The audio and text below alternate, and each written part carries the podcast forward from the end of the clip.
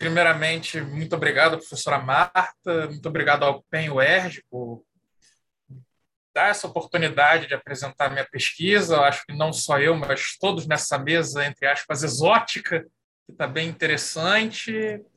Estou vendo aqui que também a professora Gual está aqui. Olá, professora, é sempre um prazer ver. Seja bem-vinda, Carol. Muito bom ter você aqui com a gente. E, como a professora Marta disse, eu sou meu nome é Leandro César Santana Neves, eu sou doutorando pelo PPGIS. Da... Eu coloquei USP aqui, era para ser o FRJ e o contrário, mas eu sou da UFRJ, mas eu sou membro do latim da UFRJ e da USP. Portanto, perdão. Espero que o meu orientador não esteja aqui escondido vendo isso. Que, por dizer, eu sou orientado pelo, orientado pelo professor Gabriel de Carvalho Godoy Castanho.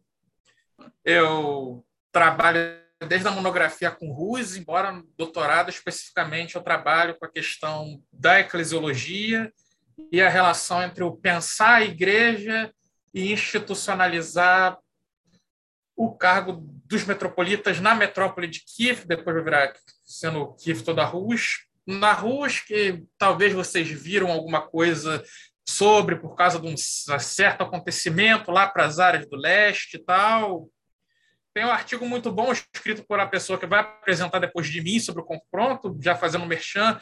Mas, enfim, eu vou apresentar aqui, vou, eu peço a licença pela leitura. É. Desde o batismo de Vladimir Sviatoslavich no cristianismo de rito constantinopolitano, em 988, e sua campanha de pulverização da nova fé no território da Rússia, a suposta consolidação do que se convenciona chamar igreja foi um processo tão complexo, intrigante quanto academicamente confuso. Ora, dentre os diversos problemas que uma instância eclesiástica teve que enfrentar para se consolidar, ou para certos acadêmicos, se institucionalizar, uma delas foi a presença aparentemente imponente de governantes laicos, os kniazi, singular kniaz, ou reis de diversos reinos que faziam parte da terra russa, Ruskesmilia. Por favor, jamais usem príncipe de Rus, príncipe da Rus, príncipe de Kiev. Depois na pergunta, se quiser, eu posso falar isso, mas não. Ou é kniaz ou é rei. Enfim. Especialmente a partir do final do século XI, com o desenvolvimento dos reinos adjacentes a Kiev, conflitos entre os kniazis se multiplicaram e presumivelmente, os clérigos não teriam sido convidados, convocados ou importados em agir salvo ocasiões especiais, conforme a historiografia. Sem dúvida, entretanto, a maioria dos estudiosos afirma que a Igreja, como instituição, entre aspas, na Rus não foi muito alterada, ao menos até 1147. Há um momento, acho que o slide não está passando. Passou? Ao contrário Passou, da visão. Sim. Ao contrário da visão constatada, nossa apresentação visa refletir sobre a institucionalização de uma faceta da Igreja russa a partir de algumas atuações da maior instância eclesiástica no território, os metropolitas de Kiev, equivalente ao arcebispo, em guerras régias na Rússia entre 1097 e 1139, período que vai entre a quebra do acordo de Liubet a deposição armada de Venceslau Vladimirovich de Kiev graças à escassez de documentação burocrática, grande fetiche que norteia o conceito de instituição, alguns acadêmicos, preferimos, preferimos pensar institucionalização eclesiástica através de um duplo processo realizado pelos hierarcas, que serão as duas partes de nossa fala: o pensar a igreja e o agir no mundo, ambos em contextos de conflitos, a princípio fora de sua jurisdição. Partamos então no documento que justificaria tanto o nosso capital teórico, metodológico e nossas conclusões, quanto aquele que da historiografia discordamos. A partir de pelo menos a segunda metade do século XI, as novelas do imperador bizantino Justiniano circularam dentro da Rússia, traduzidas do grego para o eslavo, em listagens normativas conhecidas como nomocano. O prefácio à sexta novela aparentemente justificaria as atitudes eclesiásticas perante o poder leigo. Abre aspas, os maiores presentes que Deus, em sua santíssima, em sua santa filantropia, conferiu à humanidade são o sacerdócio e o reino, um servindo aos afazeres divinos e o outro governando e cuidando dos assuntos humanos. Os dois procedem do único mesmo princípio, ordenando a vida dos homens. Portanto, nada será tão desejado pelo imperador que a dignidade dos sacerdotes, os quais por eles, imperadores, rezam a Deus constantemente. Assim, se o sacerdócio estivesse em pecado e tomar a confiança em Deus, e se o imperador apropriadamente e corretamente ordenar e se dedicar à sua politeia, esse politeia está em grego, não sei por que no eslavo eles não traduziram. Politeia é algo muito confuso, tem gente que fala que é república. Tratemos aqui como império, mas não é tanto império assim. Então haverá um consenso, eslavo Slechania, no grego sinfonia, sinfonia, e tudo de bom acontecerá ao tipo humano. Segundo a passagem selecionada, Justiniano conceberia uma sinfonia na qual o reino é inteiramente dependente da cooperação entre os governantes e os clérigos. Em seu princípio, ambos ordenam.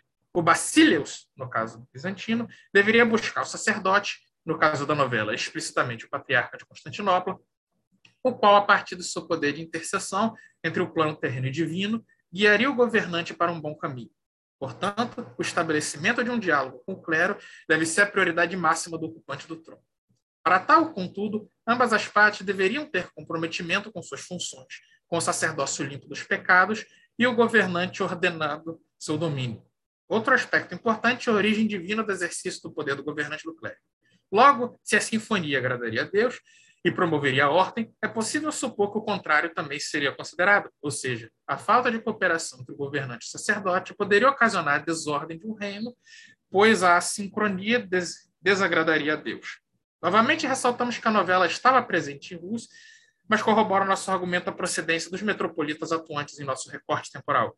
Nicolau, Nicéforo I, Nicetas e Miguel I, todos provenientes da Romania e supostamente tendo educação bizantina antes de assumir a metrópole. A novela mostra um ideal, mas ela circulava mais entre o sacerdócio rus que entre os próprios governantes. Essa perspectiva sobre a suposta existência de dois poderes aparentemente dissociados, um espiritual e um temporal, pode soar familiar a conhecedores da latinidade, pois à primeira vista seria similar à famosa teoria das duas espadas atribuída ao Papa Gelásio I. Em meio a uma querela contra o imperador Atanásio I de Coro, o pontífice delimitaria duas esferas hierarquicamente distintas entre si, a potestas imperial e a autoritas papal, um segundo sobrepondo hierocraticamente ao primeiro, efetivamente, segundo alguns historiadores, fundando a ideia moderna de separação entre Estado e Igreja. Gilbert Dagron, no entanto, afirma, e concordamos, que Justiniano não, opor, não teria oposto necessariamente uma esfera à outra.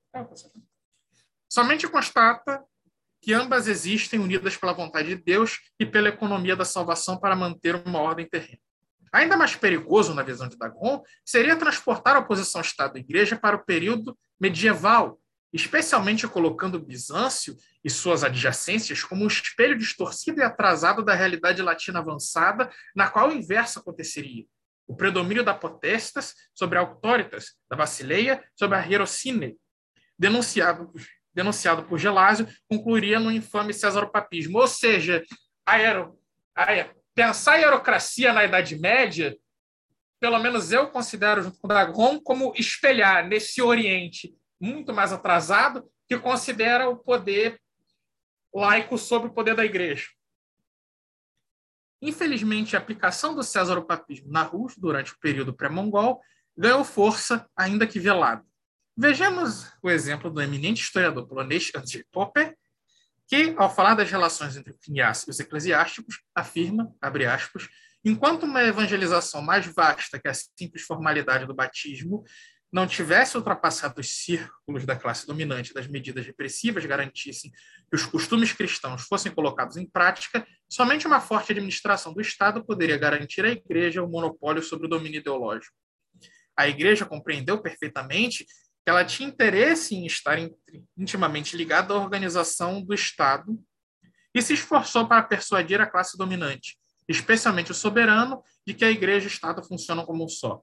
E o Estado era responsável pelo sucesso da missão cristã e pela vida dos seus súditos, de acordo com as leis divinas. Fecha aspas. Ainda mais, abre aspas, a Igreja se reservou o direito e o dever de servir ao poder laico de seus conselhos e se comprometeu a zelar pela ordem moral social e política, uma ordem em conformidade com as tradições do Estado e da sociedade cristã. Fecha aspas. Encoberto no argumento de Pope, no qual o poder leigo sempre se sobreporia ao eclesiástico, está uma concepção monolítica e anistórica de igreja, tratando-a como, no restante do seu texto, utilizando a palavra, uma instituição fechada e, por não dizer, fenomenológica, que somente reproduz uma autoridade que vem presente dos governantes e existe como não é. Não compactuamos com tal visão, ainda mais a partir de relatos das fontes. Não estamos aqui negando que havia ocasiões em que o poder dos Kniazi se sobrepunha aos eclesiásticos, mas generalizar a relação entre os poderes laico eclesial na Rússia, ainda mais no período tratado, é tratar de modo reducionista uma experiência eclesiástica e eclesiológica. Parece-nos que tratar a igreja em si como uma noção analítica histórica, ancorada em uma perspectiva sociológica, seria mais profícuo. Logo, entenderemos. Ah, já estou voltando lá. Logo, entenderemos aqui a igreja como uma comunidade de fé cristã hierarquizada e organizada socioespacialmente em torno de determinada concepção do sagrado cristão.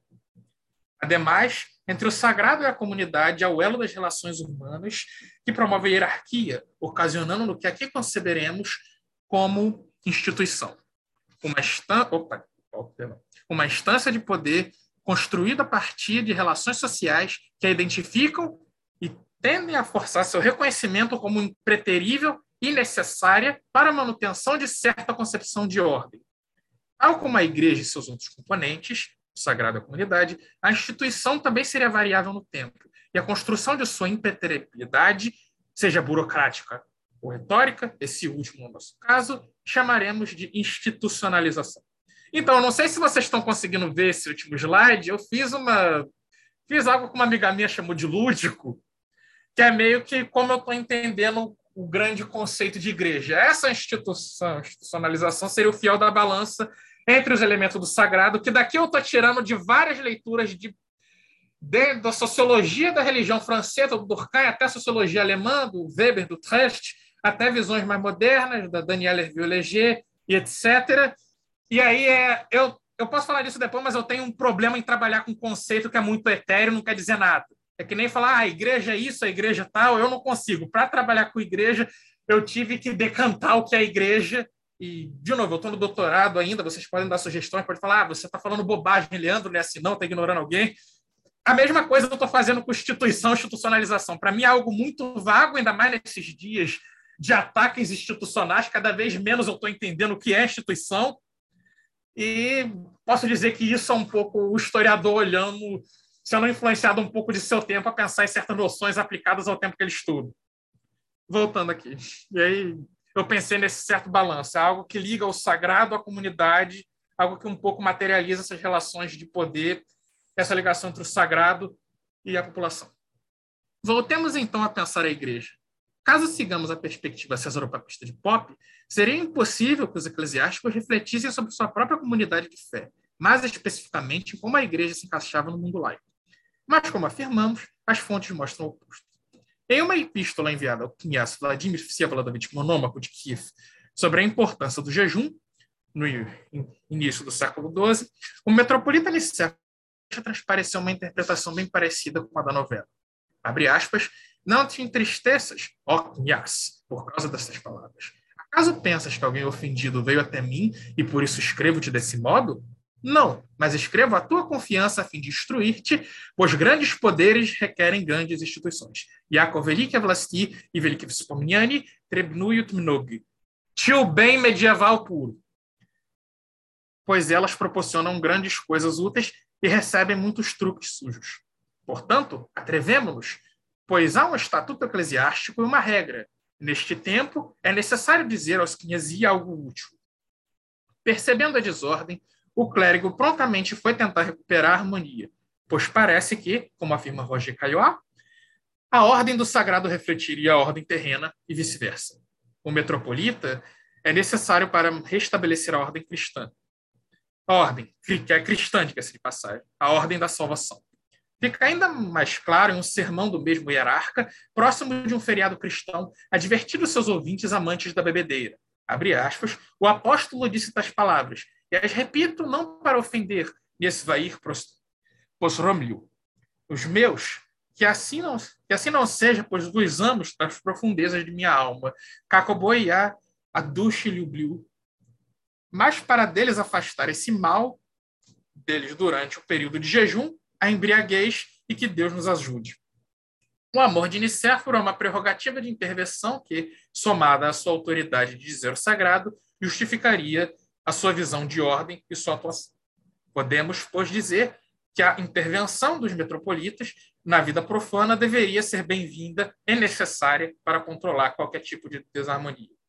A reflexão sobre o papel do metropolita no mundo parece justificar o porquê diversos deles teriam intervido quando Kniazi estavam matando uns aos outros, ou prestes a se matar, como relata a povest Fremnerliet na entrada do ano de 1115, no qual Nicéforo precisa agir para impedir uma briga por causa da colocação de um corpo santo. A briga foi entre o Vladimir Vsevolodovich Monômaco, já mencionado, e se eu não me engano é, é o David e o Oleg Vyataslavich. Aí o Nicéforo falou, lancem a sorte, quase uma divinação para alguns, muito para evitar o derramamento de sangue. Igualmente, nas entradas de 1139 do Códice Hipaciano, o metropolita Miguel I teria auxiliado a tomada de Kiev por Vsevolod Olgovich de Chernigov a tomar Kiev, quando o kniaz kievano Venceslau Vladimirovich, deposto teria recebido uma visita eficaz de Miguel. A redação dos Anais de Kiev, os Anais Passianos, pode levar a entender que Vsevolod ordenou a ida do metropolita, logo mostrando que o conflito poderia ter levado à harmonia, mas é tão possível compreender que o como uma ação própria para evitar uma tópica cronística recorrente, o derramamento de sangue. De qualquer modo, ainda há atuação do metropolita para pre prevenir uma desarmonia. Um outro exemplo vem de 1097, no qual o descumprimento de um suposto acordo de Liu, do suposto acordo de Liubet e o cegamento do Kniaz Facílico de Terebóvilo teriam acarretado a ira de Vladimir Monômaco, então Kniaz de Priyaslav. Quando o governante enfurecido quase invadiu Kiev na procura dos responsáveis, pois eles teriam, abre aspas, ferido o acordo que foi jurado com beijo à cruz, fecha aspas, a população clamou tanto pela madrasta de Monômaco quanto pelo metropolita Nicolau para impedir o derramamento de sangue. Conforme o documento, abre aspas, respeitando também do metropolita a dignidade sacerdotal, não desacatou sua rogativa. Fecha aspas. Novamente, o metropolita é percebido como responsável por manter e evitar uma desordem tanto pelos esquivanos quanto pelo próprio governante e para manter a ordem desejada. Nesse caso, a ordem dos últimos, os esquivanos, que vieram a propor uma punição alternativa ao governante que cegou o vacilo. Para terminar, demonstrando que o processo de construção da impreteribilidade eclesiástica não é realmente tão positivo quanto pode parecer, a institucionalização da igreja poderia ser uma pedra nas botas dos próprios clérigos.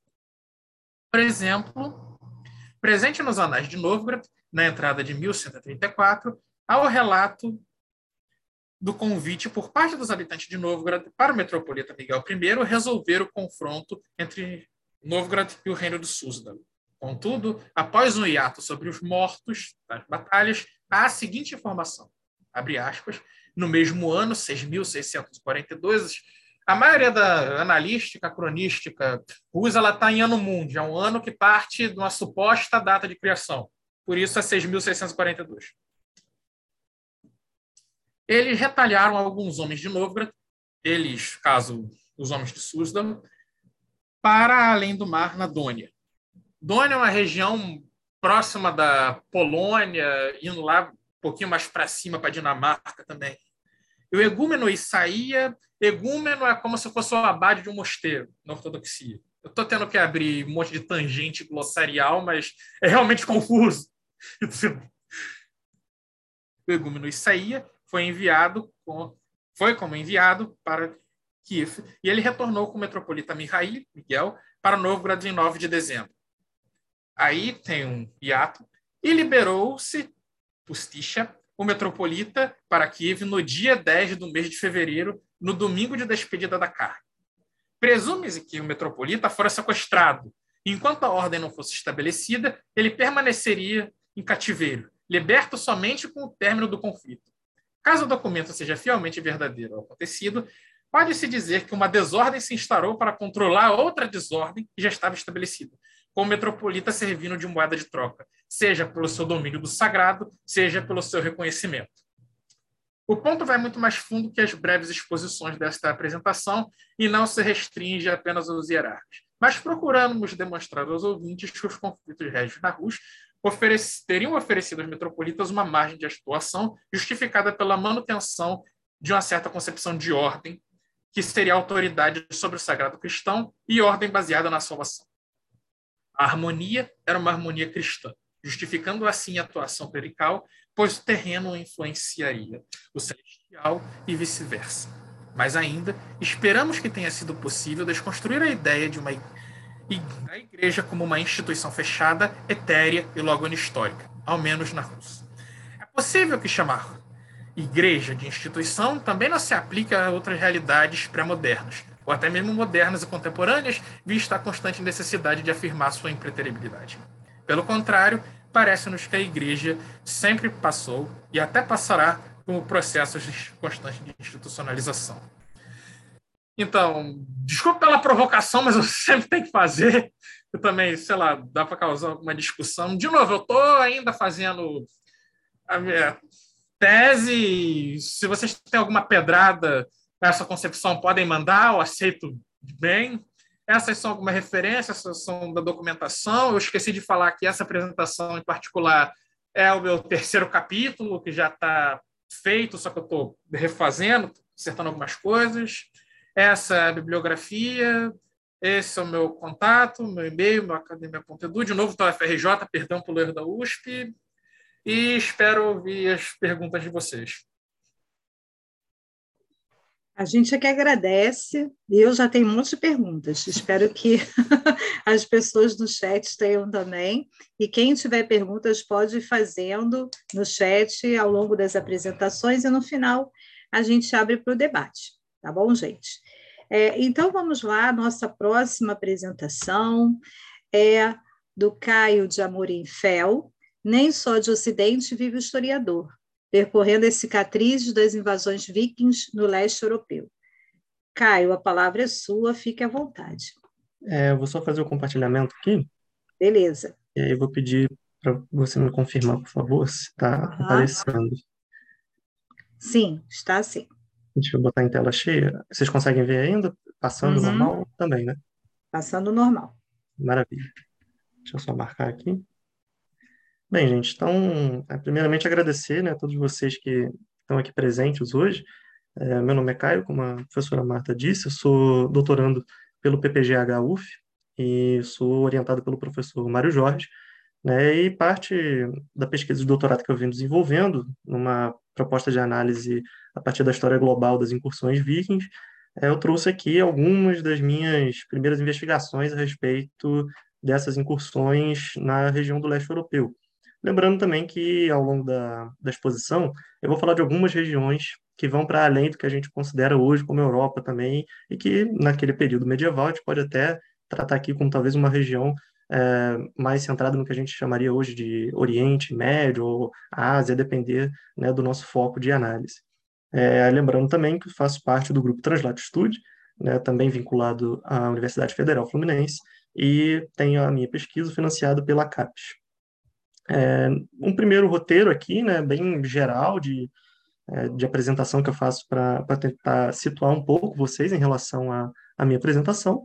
Inicialmente, acho necessário falar é, do que, que eu estou entendendo como incursões vikings e como que elas é, se desdobram dentro da temporalidade que eu estou chamando de período viking, ocorrendo entre os séculos 8 e 10, em uma escala global, para só então partir para análise, ou pelo menos uma primeira aproximação acerca das manifestações ocorridas nas regiões continentais do Mar Báltico, né? ou seja, especificamente é, onde hoje estariam localizados os países como Estônia, Letônia, Lituânia, né? algumas dessas regiões, incluindo também a própria Rússia e a Ucrânia.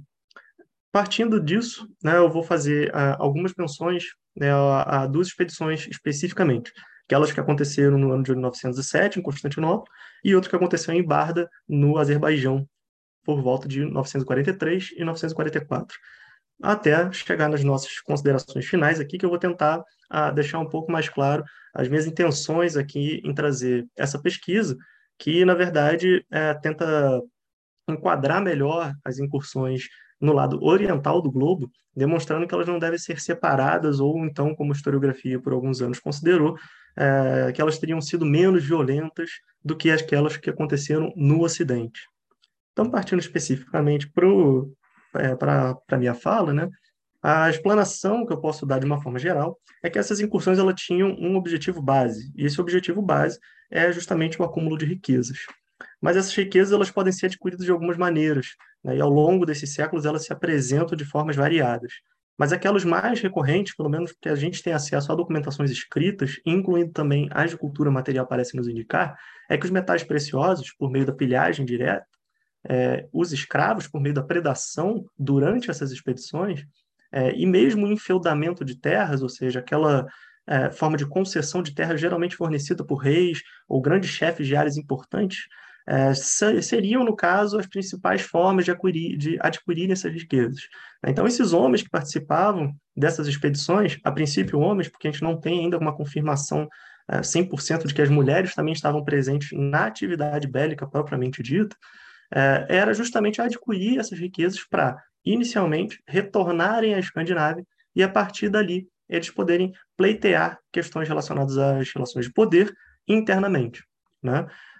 Dentro dessa forma de proceder da incursão viking, a gente precisa sempre destacar a questão da mobilidade. E essa mobilidade ela se manifesta especialmente a partir dos barcos, que eram utilizados né, para esses ataques, que era justamente tentar fazer com que a razia fosse concretizada da forma mais rápida possível, e essas razias seriam feitas justamente pelo acesso através de rios e mares. Né? Então, a depender da, da, região, a gente vai ter ali uh, uma penetração maior por meio dos rios, ou, a depender da região, os mares vão ser de uma maior uh, funcionalidade. Dentro desse procedimento, né, os vikings não se lançavam às cegas para as regiões nas quais eles atacaram. Então, a gente tem todo um processo de coleta de informações sobre as regiões a serem atingidas por meio desses contatos, né, que são contatos anteriores mesmo ao período viking, geralmente contatos mercantis. E aqui eu deixo bem claro que a ação mercantil ela não deve ser separada da atividade de pilhagem. Então, não há como a gente identificar, por exemplo, na documentação, uh, um viking que seria visto como um guerreiro e um viking como um mercador. Eles são a mesma pessoa, compõem o mesmo indivíduo, mas eles vão agir, a depender da situação, de formas diferentes. E dentro desse sentido, também vale a gente destacar que esses grupos vikings eles possuem uma composição étnica variada, né? ou seja, essa composição é, variada ela é tanto internamente a Escandinávia, ou seja, a partir do momento de partida é, dos ataques, como também a partir do momento que os vikings se assentam permanentemente nas regiões que eles atacam né, ao longo desses séculos e passam ali a concretizar novos ataques, ou seja, as expedições vikings não partem somente da Escandinávia para outros pontos, mas também dos pontos atacados posteriormente para outros pontos que serão atacados futuramente. Aqui eu começo é, mencionando né, o, as incursões nessa região do Báltico, né, eu trago aqui alguns mapas para situar um pouco né, quem está me acompanhando. Uh, eu falo aqui inicialmente dos dois barcos de Salme, né, o Salme 1 e 2, que foram encontrados por volta de 2008 2011 na região de Sarema, na Estônia. E eles têm uma datação mais ou menos estipulada para 750, algo que demonstra uma data anterior ao conhecido ataque no, ao mosteiro de Lindisfarne, na região em que hoje está situada a Inglaterra, né, e que geralmente é considerado um marco historiográfico como a primeira grande incursão viking, ou pelo menos o primeiro registro de incursão viking acontecendo na história. Né? E esses dois barcos, né, o primeiro barco contendo sete indivíduos e o segundo contendo 34 indivíduos, eles vão demonstrar uh, um total de 41 guerreiros é, que teriam sido provavelmente né, provenientes da atual Suécia, do lado oriental, portanto, do país, é, que a gente conhece hoje, e que eles seriam guerreiros é, de uma eleva um elevado status social. Isso seria percebido especialmente pela, pelo todo o apetrecho que foi encontrado juntamente a esses corpos. Então, espadas, armaduras, escudos, tudo isso tende a indicar um, uma condição de elite guerreira. Né? Inicialmente, né, toda discussão, é, antes de saberem justamente a proveniência é, ser dessa região da Escandinávia, é, se discutia muito o que, que esses guerreiros de uma alta condição social estariam fazendo nessa região. Até porque, inicialmente, se suspeitava que seriam até mesmo guerreiros locais. Isso porque há nessas regiões, especialmente da Finlândia, uma cultura guerreira que a gente pode chamar uma cultura material compartilhada. Isso porque tanto os armamentos né, como também a, a, a, quase que as formas também de sepultura são bastante próximas àquelas encontradas na região oriental da Escandinávia. Então, é, num momento inicial, a gente teve é, toda uma discussão a respeito de por que haveria, nesse momento, é, guerreiros em provavelmente uma grande expedição ali. Né? Mas não é da gente é, se espantar, até porque se a gente for adentrando cada vez mais essas regiões é, de etnia báltica, fino-báltica e eslava, a gente vai encontrar, por exemplo, ao longo do rio Daugava, né, uma série de fortes que foram datados entre os séculos 7 e 10. E esses fortes passam a ser datados de, de uma maneira cada vez mais próxima do século X, porque justamente as atividades vikings a gente começa a ver, especialmente a partir tanto da cultura material, mas especialmente da, das fontes escritas, uma recorrência da presença escandinava ali. Né? Então, esses fortes, muito provavelmente, foram erguidos, e a gente tem alguns indícios em é, fontes escritas, que eles teriam sido erguidos para controlar, ou pelo menos tentar deter muitos dos grupos que se lançavam em atividades de pilhagem naquela região. Como vocês podem ver no outro mapinha abaixo, tem algumas, alguns pontinhos que são triângulos ah, brancos e outros mais escuros. Os escuros, eles são aqueles é, que estão próximos de assentamentos adjacentes a esses, digamos que, fortes ou fortificações. Já os brancos são que estão afastados. E como vocês podem ver, na região de Sarema, que é essa ilha mais à esquerda da imagem, a gente não tem a presença de assentamentos. Então, muito provavelmente, são expedições justamente de pilhagem, que tinham o objetivo de chegar ali, adquirir as riquezas necessárias e retornar para o seu ponto de origem. Né? A presença de assentamentos já vai se dar mais ao anterior, algo que também se repete aos países que a gente conhece hoje como Lituânia, Letônia, né? Então isso acaba sendo quase que um padrão nessa região do leste europeu. E, como a gente vai ver por aqui, os rios acabaram sendo os mais utilizados para a penetração dessas regiões bálticas. Né? E a busca não era só nessa região do leste europeu, mas especialmente acessar a região árabe-bizantina. Né? Então, aqui a gente está falando especialmente de Constantinopla, né, a partir do Império Bizantino, mas também ah, do Califado Abássida. Como vocês podem ver, o rio Dálgava foi é, repleto dessas fortificações que eu mencionei para vocês. E como que os vikings procediam, né? Na documentação é, de administrando o império, né, foi feito pelo Constantino VII, é, imperador do Império Bizantino, é, ele deixa alguns desses registros, né? E uma das coisas que ele deixa claro é que os vikings partiriam né, é, a partir de algumas formas, como, por exemplo, ele deixa aqui registrado da seguinte maneira. Então, em parte arrastando suas embarcações de monoxila, monoxila aqui seria o tipo da madeira né, que era construído os barcos, em parte transportando-as em seus ombros, eles as transportam para o outro lado da barragem, e então, colocando-as no rio e carregando suas bagagens, eles embarcam e voltam a navegar nelas. Ou seja, o procedimento de de levar esses barcos, né, não era somente tomar o rio e seguir pelo curso, mas na verdade você tem todo uma, um, um, processo também de tomar cuidado em relação a como você vai proceder, até porque vocês podem imaginar que pegar esses barcos e colocar nos ombros faz com que todos esses guerreiros, em alguns determinados trechos, é, fiquem totalmente à deriva de pessoas que podem organizar emboscadas ou mesmo ah, bandidos errantes que estejam caminhando por alguma das redondezas. Né? Não vai espantar quando na segunda metade, na verdade na, na metade do século X, né, o Knias eh, Sviatoslav né, vai acabar sendo morto justamente durante uma passagem eh, de retorno à Rússia eh, por um desses rios. E ele acaba justamente sendo emboscado pelos Pechenegs, um povo de origem né, e de etnia turca, que vai fazer uma emboscada e vai acabar assassinando o Knias naquele momento.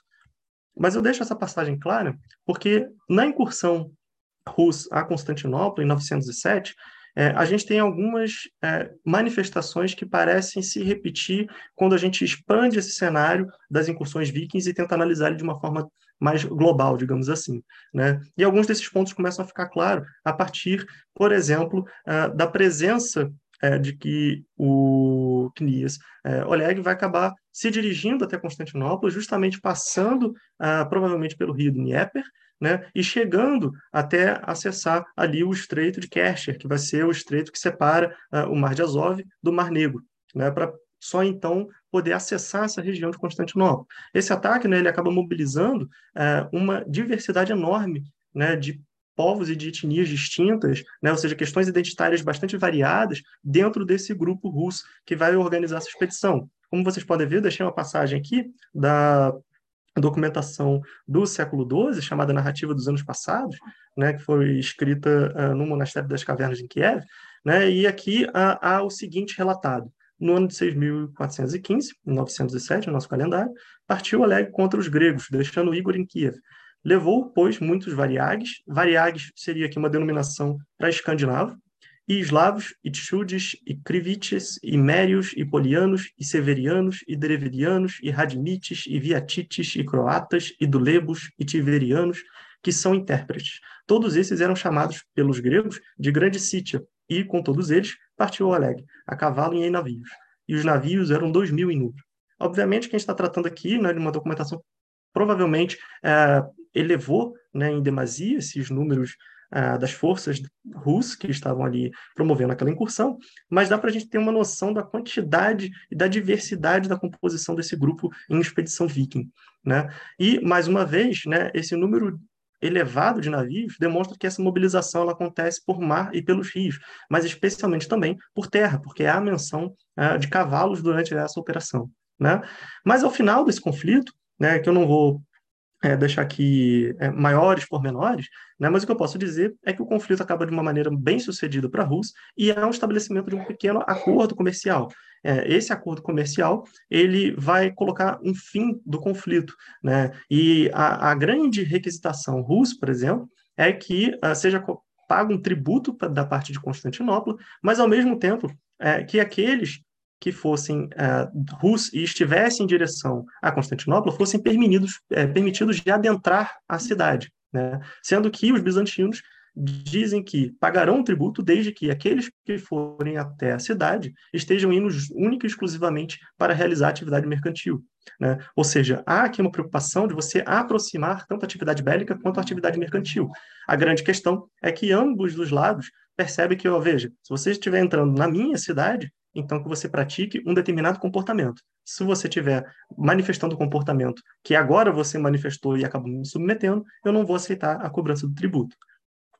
Esse tipo de manifestação, né, ou seja, uma relação de violência, uh, comércio né, e a própria prática da pilhagem, ela vai aparecer de uma outra maneira. Né? Por exemplo, na incursão em Bada, na região do que hoje seria o Azerbaijão, né, ela também acontece por via marítima. Né? E uh, essas embarcações, elas muito provavelmente, né, elas teriam cruzado uh, o Mar Cáspio e seguindo pelo rio Kura, que é justamente o rio que está uh, entre né, o Mar Cáspio se a gente pegar o mapa hoje e abrir do lado esquerdo e o Mar Negro do lado direito. Né? E a partir dali, né, a gente vai ver uh, que nessa região é, de domínio muçulmano, de domínio abássida, né, eu trouxe aqui também uma citação é, que é da documentação a História Completa, né, uma tradução mais direta, escrita no século XIII pelo Ibn Altir, né, e ele vai dizer o seguinte: os russos massacraram todos aqueles porque eles não podiam receber resgate, e apenas alguns fugiram do massacre. Os Rus, então, pegaram os objetos de valor do povo e escravizaram os prisioneiros restantes. E levaram as mulheres e as desfrutaram. Né? Ou seja, essa menção aqui às mulheres né, e as desfrutaram né, é uma clara relação é, que envolve aqui a escravização de mulheres para satisfação sexual, né? E esse mercado, né, de escravos, ele acaba sendo uma das principais formas justamente de predação dentro dessas filhagens nas regiões orientais, especialmente aquelas regiões do Báltico, elas acabam sendo as mais massacradas pelas incursões em busca de cativos a serem vendidos justamente para as regiões uh, árabes, né? especialmente aquelas no norte do Mar Cáspio, onde os mercados turco-árabes acabam se expandindo de uma maneira bastante acentuada nesse fim do que a gente conhece como Alta Idade Média. Né? Então, aqui a gente tem também uma relação dessa exploração, né? que para quem é interessado em relações de gênero acaba sendo até bastante interessante. Como consideração final, né, o que, que eu tento chamar atenção com essa apresentação, né, de que, apesar das distinções regionais, ou seja, esses russos que foram, por exemplo, a região de Barda, a gente não tem ali uma indicação de que se configurou como uma diversidade étnica na sua composição. Mas a gente consegue saber que provavelmente esses russos não vieram da região, ou pelo menos da mesma região, do que aquelas promovidas pelo Oleg 907, ou seja, pelo Kniaz de Kiev. Né? Por que, que a gente está falando isso? É porque há, pelo menos, ali uma distinção, por exemplo, em relação aos russos de Kiev e os russos do Volga, né? que seria um rio uh, mais próximo do Kaganato Khazar naquele momento, um povo de etnia turca, né? e que, portanto, se configurou também através dessa expansão das atividades vikings para o Oriente.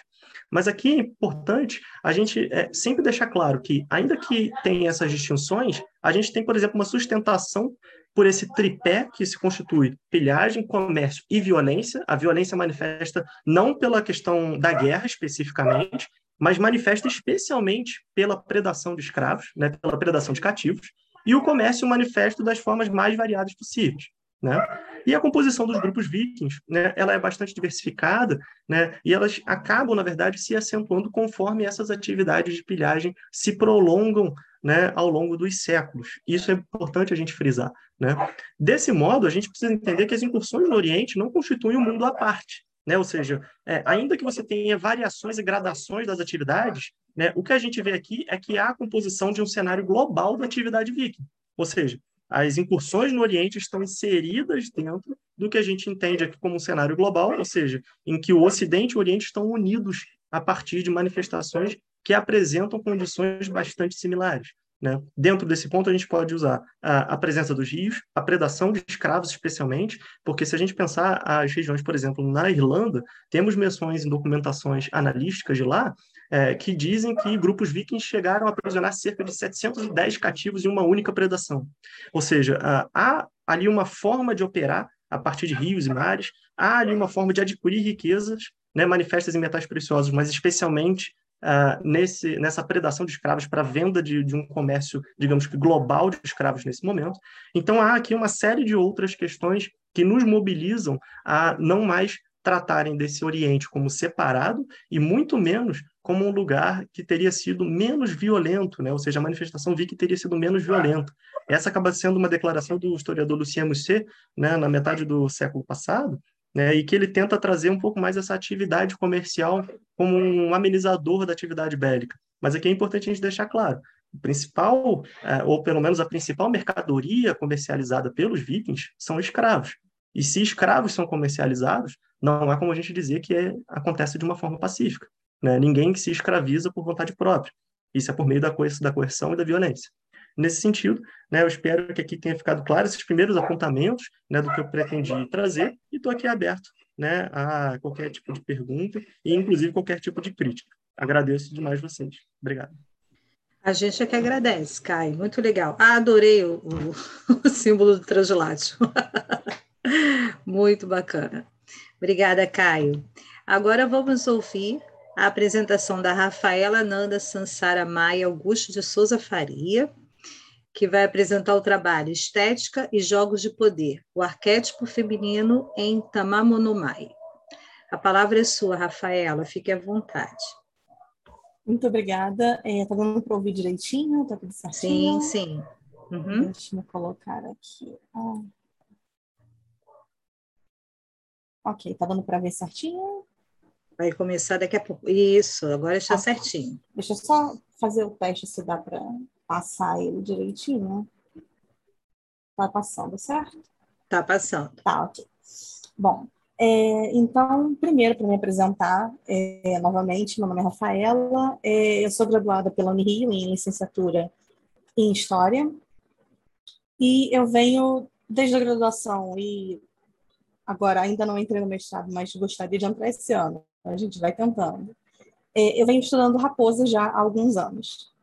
E o que me chamou muito, muito atenção foram as raposas no Oriente, as raposas no Japão especificamente, e na ideia de feminino que é tão presente nos contos de raposas no Japão.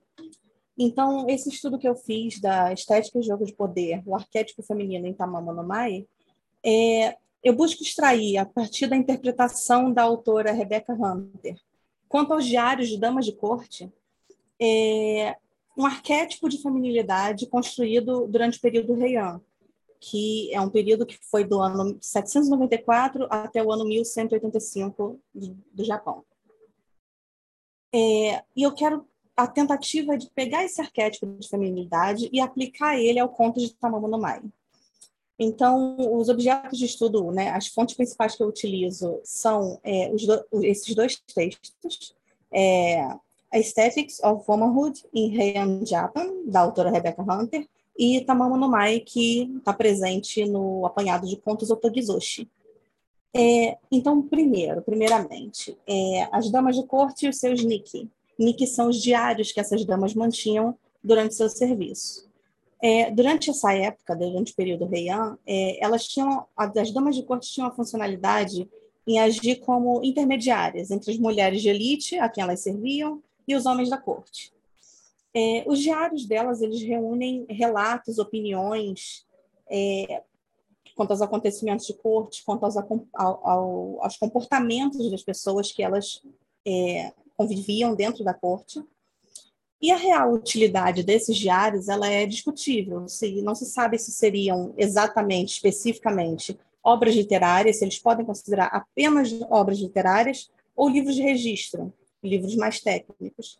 Mas, a partir da leitura desses, desses diários, você consegue destacar o surgimento de alguns padrões impostos a essas damas da corte. Como se vestir, os tipos de maquiagem, o que seria vergonhoso, o que seria virtuoso para uma dama da corte.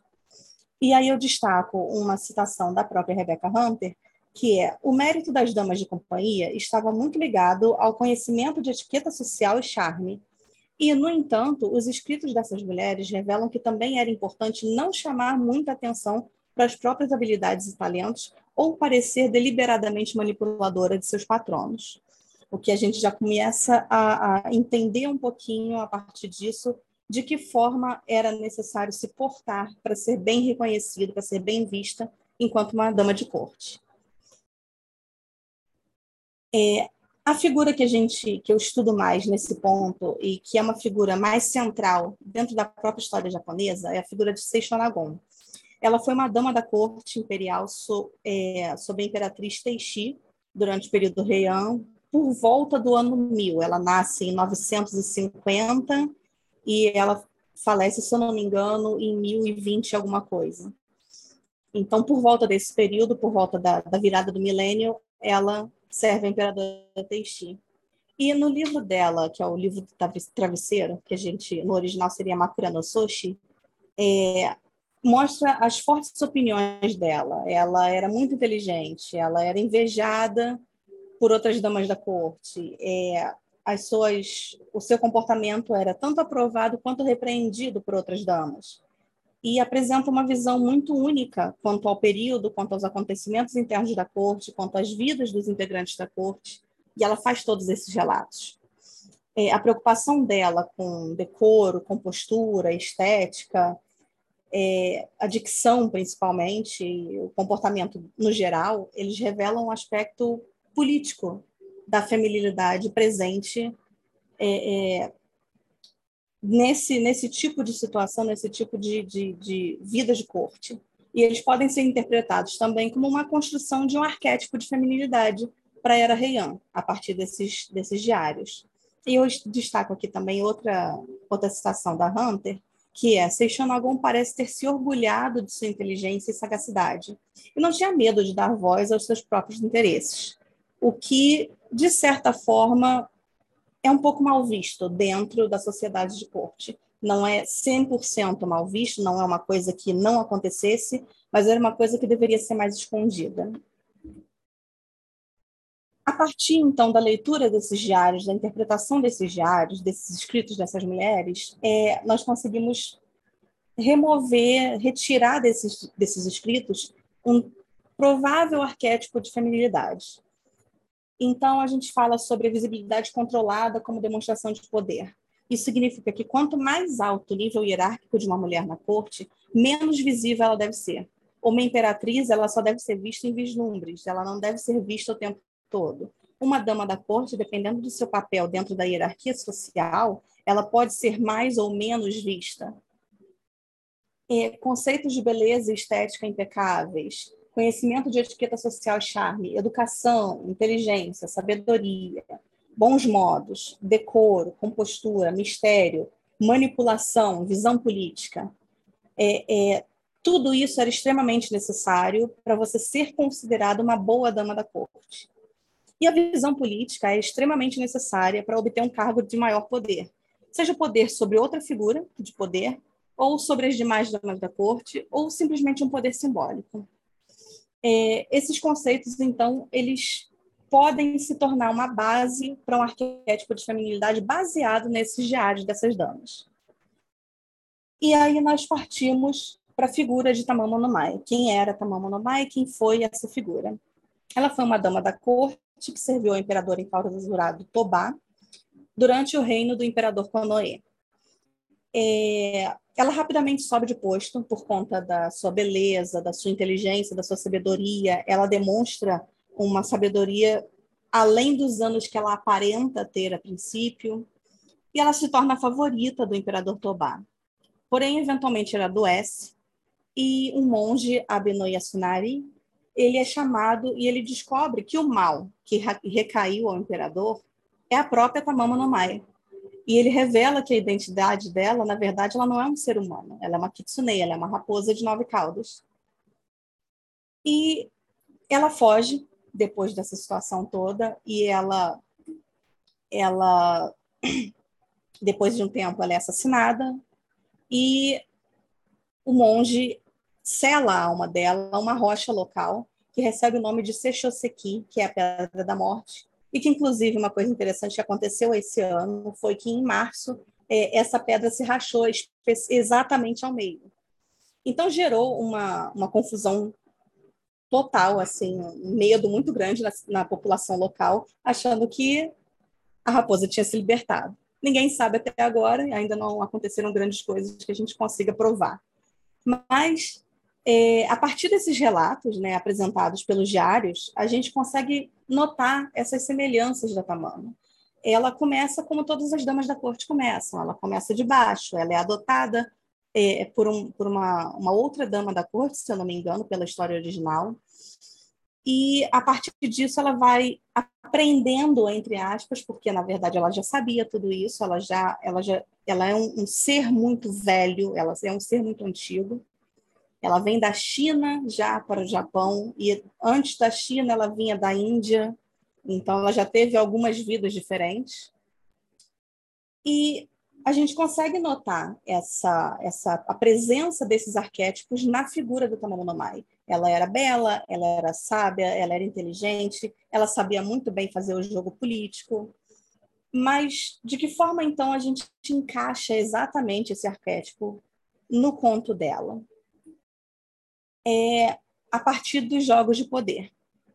As damas da corte elas devem participar, elas precisam participar desses jogos é, para garantir o espaço, a influência delas dentro da alta sociedade. Caso elas não participem, elas são esquecidas. Aquele que não aparece é esquecido eventualmente, apesar de toda a, a necessidade da, da diminuição da figura dela, dela não poder aparecer o tempo todo, porque quem é visto demais também se torna descartável, digamos assim. É, os comportamentos que são moralmente tidos como pecados, entre aspas, porque não é exatamente o mesmo termo, é, eles são intrínsecos à vida social dentro da, da corte. Então, a partir, você pode dizer que ah, é, é errado socialmente você manipular outra pessoa. Mas para você alcançar o patamar que você quer dentro da sociedade de corte, você tem que manipular outras pessoas. E quanto melhor você manipular elas, mais alto você chega. Então, portanto, seguindo uma, uma lista de regras implícitas, é, as, essas damas elas devem se utilizar desses dotes, elas devem se utilizar da sua beleza, da sua astúcia, para influenciar e manipular os seus próprios patronos para poderem alcançar patamares cada vez mais altos dentro da sociedade. E uma das forças que movimenta mais esses jogos é a inveja. Então, movimenta os jogos e também a fome de poder dentro da sociedade de corte. Porém, o que não pode ser cometido em momento nenhum são os excessos. Excessos não devem ser vistos. Você não pode cometer nenhum tipo de excesso. Tudo em excesso é ruim. Portanto, a gente segue para as performances de feminilidade. Há dois principais tipos de performance que a gente consegue ver durante o período Heian, que seriam a mulher correta e a mulher raposa. A mulher correta ela deve ser bela, inteligente, astuta para as situações políticas. Ela precisa seguir padrões estéticos de acordo com a função dela, nunca acima e nunca abaixo. E ela precisa exercer autocontrole. A mulher raposa, que a gente pode chamar de kitsuneona ou oniona, que seria mulher demônio também, ela é exigente, ela é ambiciosa, ela é orgulhosa é, de si mesma e das suas próprias habilidades. Ela manipula passando dos limites. Ela é mentirosa, ela é possessiva. Então você cria a partir daí uma dualidade feminina, porque se a gente parar para refletir, todas as mulheres e todas as damas da corte, mais especificamente, elas possuem essa mesma dualidade. Elas têm todas essas situações dentro delas mesmas.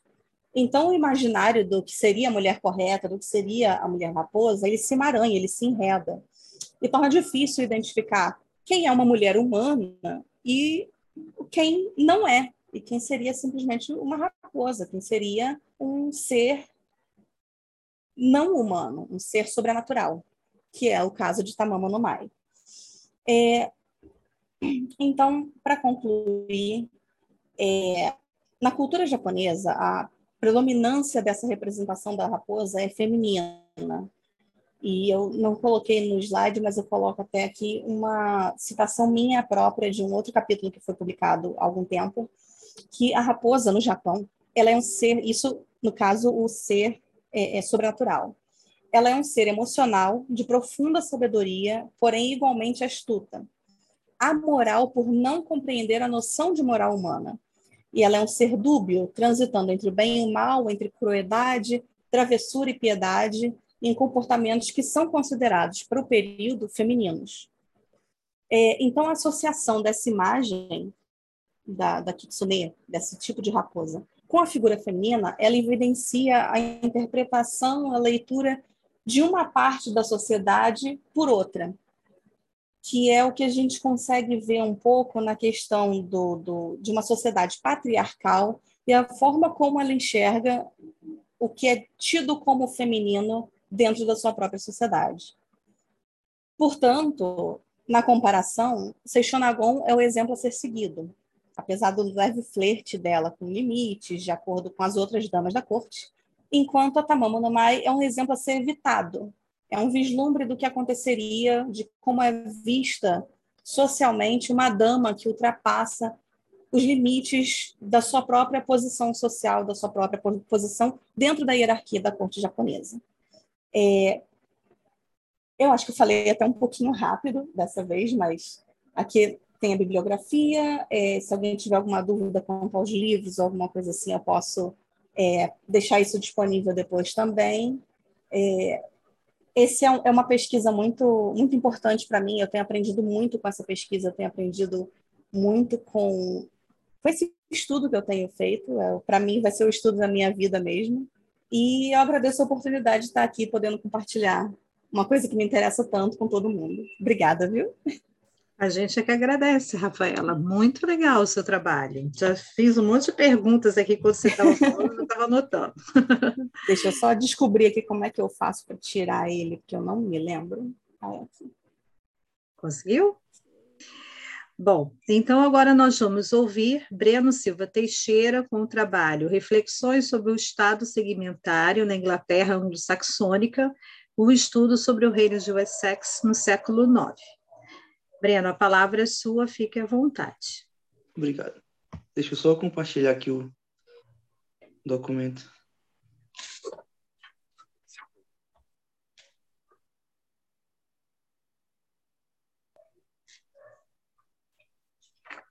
Consegue ver? Sim, sim. Certo. É, bom, me chamo Breno, como já foi falado. É, gostaria de primeiro agradecer né, por, por disponibilizar esse espaço né, de divulgação científica. E, bom, eu sou aluno da graduação de História, sou orientado pela professora Márcia Santos Lemos, que infelizmente não pôde comparecer. E esse trabalho, ele é uma pesquisa em andamento, né, o que eu vou apresentar para vocês aqui é uma pesquisa em andamento, inclusive não tem como eu fazer uma conclusão, é, mas deixa isso para frente. É, e esse trabalho ele surge ali da minha pesquisa, um recorte né, da minha pesquisa de, de TMO, e, mas também é um resultado também das discussões que fazemos ali no Laboratório de Estudos Marxistas, né, da UESB, Universidade Estadual do Sudoeste da Bahia. É, bom, o objetivo desse trabalho, deixa eu ver aqui se passou. Agora a gente já não está mais vendo certo. a apresentação. Foi? Foi. Peraí. Ah, sim, sim. Certo. Então, o objetivo do trabalho é discutir as perspectivas idealistas e materialistas de Estado para pensar sociedades pré-capitalistas, centrando aí o um enfoque no conceito de Estado segmentário e sua aplicação ali no contexto histórico da Inglaterra anglo-saxônica medieval no, do século IX. É, estudar essa perspectiva de Estado é, é um debate assim muito profícuo, né? E quando o Leandro estava falando na fala dele, né, sobre a questão dos conceitos ali, eu dei uma risada ali porque é, realmente é muito complexo você entrar nessa seara de conceitos, né? Tipo, é são um, um trabalho ali que duraria anos, né? Então, com a, é, na minha posição assim, de graduando, obviamente que eu não daria conta, digamos, né, de, de trazer esse debate. Nem temos espaço, inclusive, né, na questão do, do tempo, né, para tentar dar conta desse debate. Então, por isso, é, eu selecionei aqui alguns pontos interessantes aqui do, da minha abordagem, né, que, que fizemos no, na, na monografia, e vamos expressar aqui. Sobre as fontes utilizadas, né, eu vou tratar basicamente das charters, né, os diplomas alfredianos, né, alfredianos porque eles foram emitidos ali durante o reinado de Alfred o Grande, né, o rei de Wessex, e eles foram escritos ali, né, é, na, na anglo-saxônia da Alta Idade Média, século IX, e com elucida ali o, o Fábio Duque, eles possuem como objetivo distribuir terras, né, que pertencem ao rei. Aí essas concessões, elas compreendem ali as folklands e booklands. Né? Então, é, eu não vou me atentar muito a, a, essa distinção, né, mas achei interessante trazer aqui.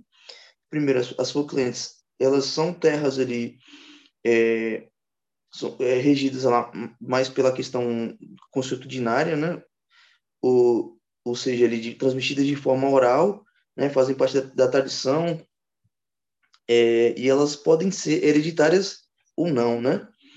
É, só que elas não são suscetíveis ali à alienação do proprietário. Já as booklands, elas possuem uma certa mais segurança, digamos assim. Elas foram introduzidas pela igreja, então tem a questão da escrita, né? A questão da escrita ela é muito importante na, nas booklands, embora as booklands também você tem você tem ali a, a, a descrição, né, por escrita do documento, mas um, um, um, dos fatores mais importantes é que ela, você tem a, a garantia da hereditariedade das terras e é, você tinha a questão da, das testemunhas nos documentos, né?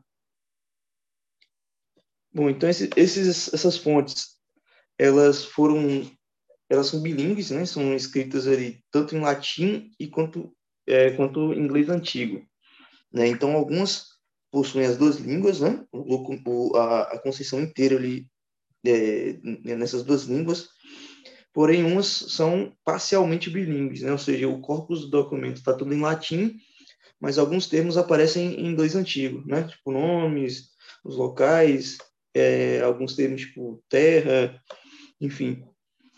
E o período de produção é de 871 a 899. E a disponibilidade aí são nos sites do Anglo-Saxon Charters e do Electronic Sawyer. Né? É, o referencial teórico que utilizamos aqui para o trabalho é sobre as estruturas da fonte. Baseamos aí no trabalho do Fábio Duque, sobre a perspectiva idealista de Estado, é, o trabalho da Maria Teresa João e do próprio Weber. Sobre a perspectiva materialista de, de Estado, utilizamos o trabalho do Mário Bastos, do Marx do Engels e do Mascaro. E, por fim, o Estado segmentário, voltamos aí ao, ao artigo do Mário Bastos, do Tiago Magela e do Aidan Southall. Bom, sobre a concepção idealista.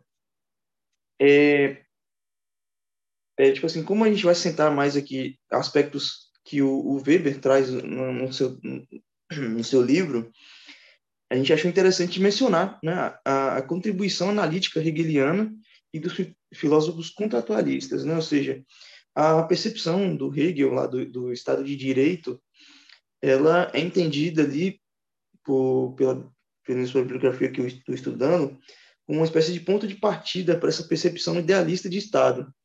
Né? Então, é, por isso que é importante né, citar. É a questão dos contratualistas, né, os filósofos iluministas, como, por exemplo, o Jean-Jacques Rousseau, eles vão entender ali é, a questão do contato social, né? essa questão do, do poder que é, é concedido a um soberano, que, que no caso está afastado né, da sociedade civil, e que, cujo objetivo dele ali é promover o bem comum. Né? Então, essas contribuições elas são super importantes para esse debate, porém, a gente focou aqui né, mais na, na questão weberiana, justamente porque é, entendemos que o, essa concepção do Estado do Weber ela é mais utilizada em pesquisas né, de, de, de sociedades ali pré-capitalistas, né, principalmente pelos egiptólogos. Né? Então, o Weber ele vai definir Estado né, como aquela comunidade humana que, dentro de determinado território, reclama para si, com êxito, o monopólio da coação física legítima. Então, é, o Weber ele, ele tem essa, essa, essa ideia do Estado ali mais centralizado, né? Então, é, é, as pesquisas em sociedades pré-capitalistas tendem a canalizar, digamos assim, essa perspectiva, perspectiva estatal numa figura, né? como, por exemplo, a figura, faraônica, a figura do rei, enfim. E o, os conceitos de poder e dominação, eles são super importantes também para o Weber. Né? O primeiro significa a capacidade de impor sua própria vontade em, em uma relação social, que, o que indica ali uma certa coerção. Já a dominação é, para o filósofo, sociólogo, permeia ali a ideia de encontrar obediência para ordenar, comandar e exercer influência em outro trem. Então, são dois conceitos ali que estão interligados na, na, na teoria weberiana. É, ele, ele, demonstra também ali que essa questão do Estado e sociedade civil, eles são dissociados, né? e ademais ali como o governante ele recebe do seu povo essa capacidade ali de criar as leis, né, de governar, de, de comandar, digamos assim, cuja finalidade ali é atingir o bem comum, o Estado e o governo se tornam uma coisa só, né, passando essa ideia ali da centralização do poder, né? Então, é, essa concepção é importante, né, porque você tem essa ideia ali da centralização do poder e além disso, né, você tem essa questão do Estado como um propiciador ali do bem-estar é, coletivo, né? do bem-estar comum, né? de atingir o bem comum. E aí, por fim, uma, uma, outra questão importante nessa pesquisa do Weber é como a racionalização do direito ele conduz o Estado a é uma burocracia especializada. Né? Então, é, é, esse ponto ali do Estado burocrático, ele serve ali como base ali para muitos autores, né? do que pesquisam sociedades pré-capitalistas. Então, se a gente voltar ali a nossa, nossa análise para a concepção materialista do Estado, que por consequência ali é uma perspectiva que surge como uma crítica, né, a perspectiva idealista, é, a gente vai ver ali uma, um Estado é, como com base ali, né, como resultado das relações sociais. Né? Então, enquanto a perspectiva idealista, é, o Estado ele se torna afastado da sociedade, né? perde o seu caráter de construção humana, diferente na, na concepção materialista, você tem um Estado como resultado das relações sociais. Né? Então, Marx e o Engels eles vão entender o Estado como um aparato da burguesia, né? uma síntese das máximas injustiças. E por isso que eles entendem que a classe trabalhadora deve tomar esse Estado. E aí eu, eu, eu destaco uma, uma, citação né, do, do, do, desses autores. É, a estrutura social e o Estado emergem continuamente do processo de vida de indivíduos determinados, mas não como esses indivíduos podem aparecer na representação própria ou na alheia, mas como eles realmente são, isto é, como eles atuam, como produzem materialmente. Então, é, essa estrutura do Estado é, mas também assim, da sociedade, é um resultado da produção material dos indivíduos. Né? Então, essa separação é, é, se torna clara ali na, na, na nossa pesquisa. Aí, saindo dos clássicos e indo para um trabalho mais contemporâneo, do Alisson Mascaro, ele vai entender ali que a forma estatal ela é fundada em, em objetivações sociais, né, na qual consolida ali a função do poder e, e da dominação. Né. Então, o Estado, para o Alisson Mascaro, ele está ali engendrado né, nessa, nessa consolidação do poder. É, então, é, o, o, poder é, ele, ele serve ali para consolidar justamente essa função social do Estado. Né? Uh, e aí, voltando à nossa análise mais para a questão do medievo, a gente deve levar em consideração ali, os agentes estatais e a dinâmica desse Estado, né? ou seja, a materialidade das relações sociais que fomentaram ali essa dominação de uma classe em relação à outra. então, é, o que, que a gente prioriza, né? o que, a gente entende por esses agentes, que são basicamente as, as, opa, desculpa, as aristocracias religiosas e laicas, né? justamente com, juntamente com a monarquia. Então, esses agentes eles são importantes para esse funcionamento da lógica estatal, né?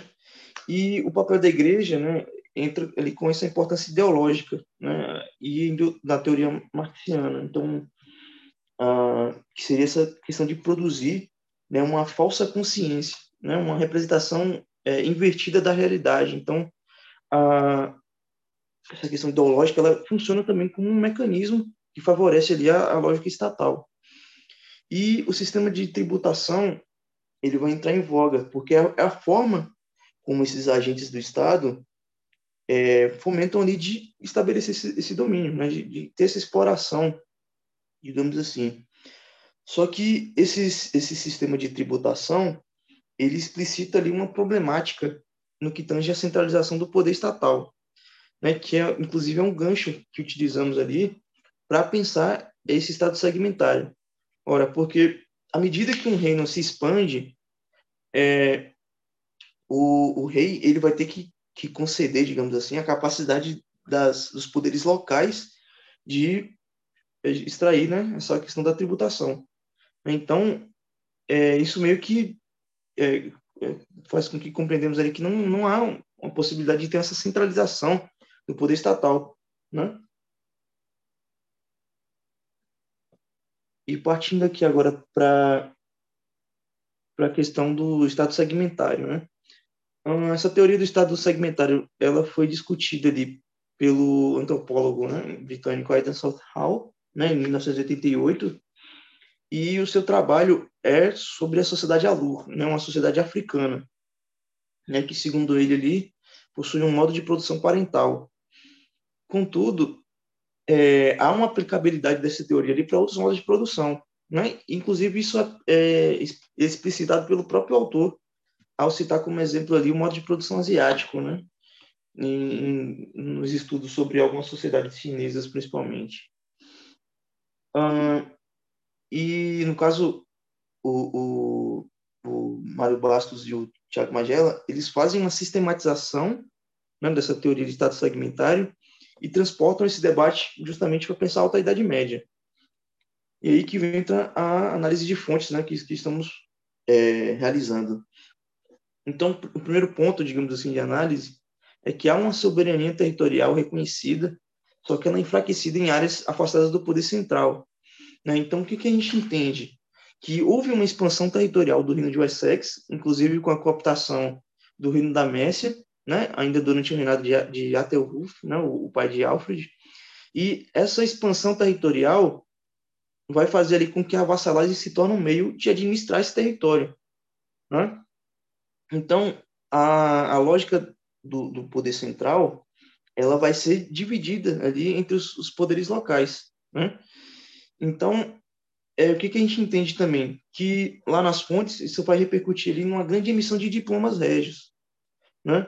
de 16 diplomas emitidos ali durante o governo de Alfred, 11 deles indicam doações de terra tanto para senhores laicos quanto para senhores eclesiásticos.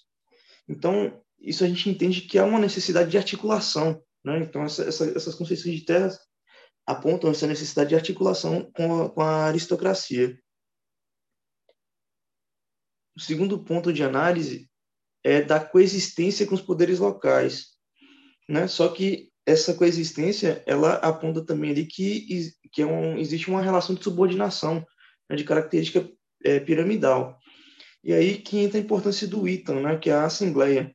A Assembleia, na Anglo-Saxônia, ela era um espaço de poder, né? era um espaço ali onde tanto a monarquia quanto as, as aristocracias, né, os poderes locais, se encontravam, né, na qual ali julgava disputa entre, entre senhores, né, e aí cabia a, somente ao rei decidir, né, essa questão das disputas entre os senhores, e também no Itan eram decididas questões é, referentes ao reino, né, como, por exemplo, ali questões é, referentes à, à questão, desculpa, é, no que tange ali a defesa do, do território, né, contra os ataques daneses, né, os povos que entendemos como vikings. Outro ponto de análise é que esse poder central ele não, não possui ali o monopólio da força, né? o, o monopólio da violência. Uh, isso se demonstra na, na, na, documentação por meio da formação ali do FURD, né? que é que é o, o, exército, digamos assim. Esse exército ele ele era levantado pela aristocracia local, né? Não existia, digamos, uma guarda real, né? O rei ele necessitava ali dessa, dessas armas que eram fornecidas pelos seus senhores, né? E na documentação a gente entende ali que é, muitas doações foram feitas entre os períodos de 892 e 899, né? Muitas doações de senhores laicos, que foi um período ali em que o reino de Wessex enfrentou duas ameaças, né? Primeiro uma de um exército danês, né? Que se estabeleceu ali na, na região de Apledor e depois um exército formado por um, um líder né, chamado Einstein. Né? Então, nesse período de necessidade, houve ali uma maior doação de terra, né, justamente para reafirmar esses laços. É, essa lógica de dominação central ela vai ser reproduzida ali no, no âmbito local. Então, os senhores locais eles vão ter ali uma maior liberdade de exploração para com, com os camponeses, né, um direito de punição, um direito de modificar costumes, de cobrar impostos. Só e esses poderes eles são conferidos pelo próprio rei, né, como é explicitado na fonte S343A, né, foi produzido no ano de 872. Nela, o Alfred ele vai conceder ao abade, ao abade de Athelney a capacidade de julgar e punir os crimes acontecidos na região de, da abadia, tal qual acontece em seu tribunal, com a meia cúria o Alfred ele vai conceder a essa abadia é, e o abade, o abade Johanne o poder de modificar os costumes, e além disso, é, concede, né, junto com o Conselho de Nobres, a abadia é, a imunidade fiscal e de tributação secular. As autoridades subordinadas elas têm tanto ou mais autonomia de acordo com o distanciamento que mantém em relação ao centro do poder. E na fonte ali, né, é, 343A, como já foi citado ali, o Alfred ele vai conceder direito de punir, coletar impostos e imunidade fiscal. Em outra fonte, que é a 346, o Alfred e o Altered, né, eles concedem ao bispo é, é, Wilfrido a liberdade e privilégios comerciais dentro do território, né, doando ali ao senhor eclesiástico. Na fonte 352, o Alfred ele vai conceder ao bispo Daniel Wulfo é, oito raids, né, é, que seria ali oito terras, e o privilégio ali de uma terra livre de impostos. E aí é interessante que todos esses privilégios eles são concedidos somente aos senhores eclesiásticos, né? Os senhores laicos eles não vão ter esses privilégios. E aí para terminar, né, as considerações finais, esse estado ele é uma instituição presente ali em sociedades que possuem uma divisão social do trabalho né, na qual há uma classe produtora que é expropriada né, para uma, uma, classe que não produz. É, o Estado ele se, se estabelece ali como um regulador né, e um mantenedor dessas relações sociais. E, por fim, ali, essa presença do Estado segmentário na, na, na Inglaterra anglo-saxônica anglo do século IX, ele segurava essa exploração né, do campesinato pela aristocracia laica e eclesiástica, né, além do próprio rei. E aí vem aqui a documentação primária e as referências. Obrigado. Ok, obrigada a você pela sua presença, Breno, pela sua apresentação muito boa. Agora vamos ouvir a apresentação da Natália Veloso de Castro Costa Ribeiro, com o um trabalho intitulado A Política Matrimonial do Rei Afonso VI de Leão e Castela na Crônica Mundi. Natália, a palavra é sua. Olá, pessoal, boa noite. Eu vou compartilhar a tela aqui, só um instante.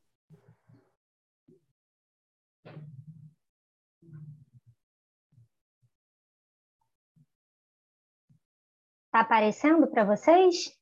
Está chegando. Para mim ainda está chegando.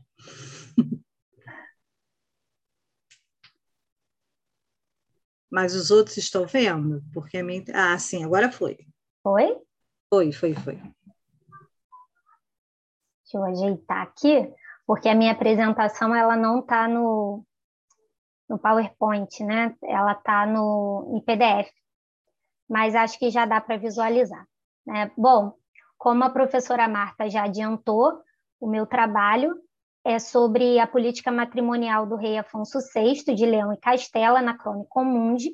Esse trabalho ele faz parte de uma pesquisa maior de mestrado. Né? Eu sou mestranda do programa de pós-graduação em História Comparada da UFRJ e sou membro do programa de estudos medievais, o PEN, o UFRJ e o PEN UERJ. É, eu sou vinculada aos dois, porque a minha formação inicial é na UERJ? Eu sou graduada em História pela UERJ, pós-graduada pela UERJ também e mestranda pela UFRJ. As minhas orientadoras são a professora Andréa Frazão, da UFRJ, e a professora Marta Silveira, que está aqui presidindo esta mesa. Né? Bom, os objetivos e a metodologia aplicada aqui. O objetivo hoje é mostrar para vocês aqui um pouquinho da análise feita na fonte, na Crônica Mundi, né? E como que essa fonte vai apresentar as esposas do rei Afonso VI e por que que ela vai apresentá-las dessa maneira. Além disso, eu busco também relacionar esses enlaces com o discurso de hegemonia castelhana, e aí eu estou trabalhando com a ideia é, da professora Adeline Ruquá, né, de construção da hegemonia castelhana, que vai ter início ali com a rainha Berenguela. A metodologia aplicada é a análise do conteúdo, e eu aplico também uma técnica proposta pela professora Andréa Frazão, de leitura histórica de fontes textuais em pesquisas qualitativas. Bom, como eu vou falar um pouco sobre a política matrimonial do rei Afonso VI, nada mais justo do que trazer aqui um pouco sobre ele. Né? Ele foi rei de Leão e Castela entre 1065 e 1109, e o grande destaque do período em que ele reinou foi a conquista de Toledo. A conquista de Toledo é muito importante para esses reinos cristãos, né, porque Toledo estava sob o domínio dos muçulmanos e Toledo tinha sido a capital do reino visigodo. Né? Então, tem toda aquela questão ali de que esses reinos cristãos se sentem é, descendentes dos visigodos, né? Eles são herdeiros dos visigodos e de alguma forma, né? Eles vão estar sempre relacionando a sua história à história dos visigodos. Então, conquistar Toledo, que estava sob o domínio dos muçulmanos, foi muito importante, tá? Para o Afonso VI e para esses reinos cristãos nesse período. Como dito anteriormente, a fonte é, analisada aqui é a Crônica Mundi. Essa é uma fonte do século XIII. A autoria é do Lucas de Tui. O Lucas de Tui ele é um intelectual e um clérigo leonês. As fontes utilizadas por ele né, para a construção dessa obra são algumas histórias do Isidoro de Sevilha, do Idácio e Paulo Orósio, além do seu próprio testemunho, né, alguns acontecimentos em que ele testemunhou, e aí ele vai é, narrar isso na crônica, além de outros cronistas que estavam ali no seu tempo, como, por exemplo, o Sampiro e o Silêncio. Né? Quem patrocinou essa obra, que é algo muito importante, foi a Rainha Berenguela, tá? a Rainha Berenguela de Castela. E aí, o que eu busco entender aqui é como que nessa crônica do século XIII vão estar sendo é, abordados, né, apresentados e descritos os matrimônios estabelecidos pelo rei Afonso VI, que não é contemporâneo à redação da obra. Né? A edição utilizada por mim aqui foi uma versão em castelhano, já que a Crônica Mundi ela foi escrita originalmente em latim, então eu utilizo uma versão da, da Crônica Mundi, que é intitulada Crônica de Espanha, que foi traduzida pelo Julio Puyol, da Crônica Mundi.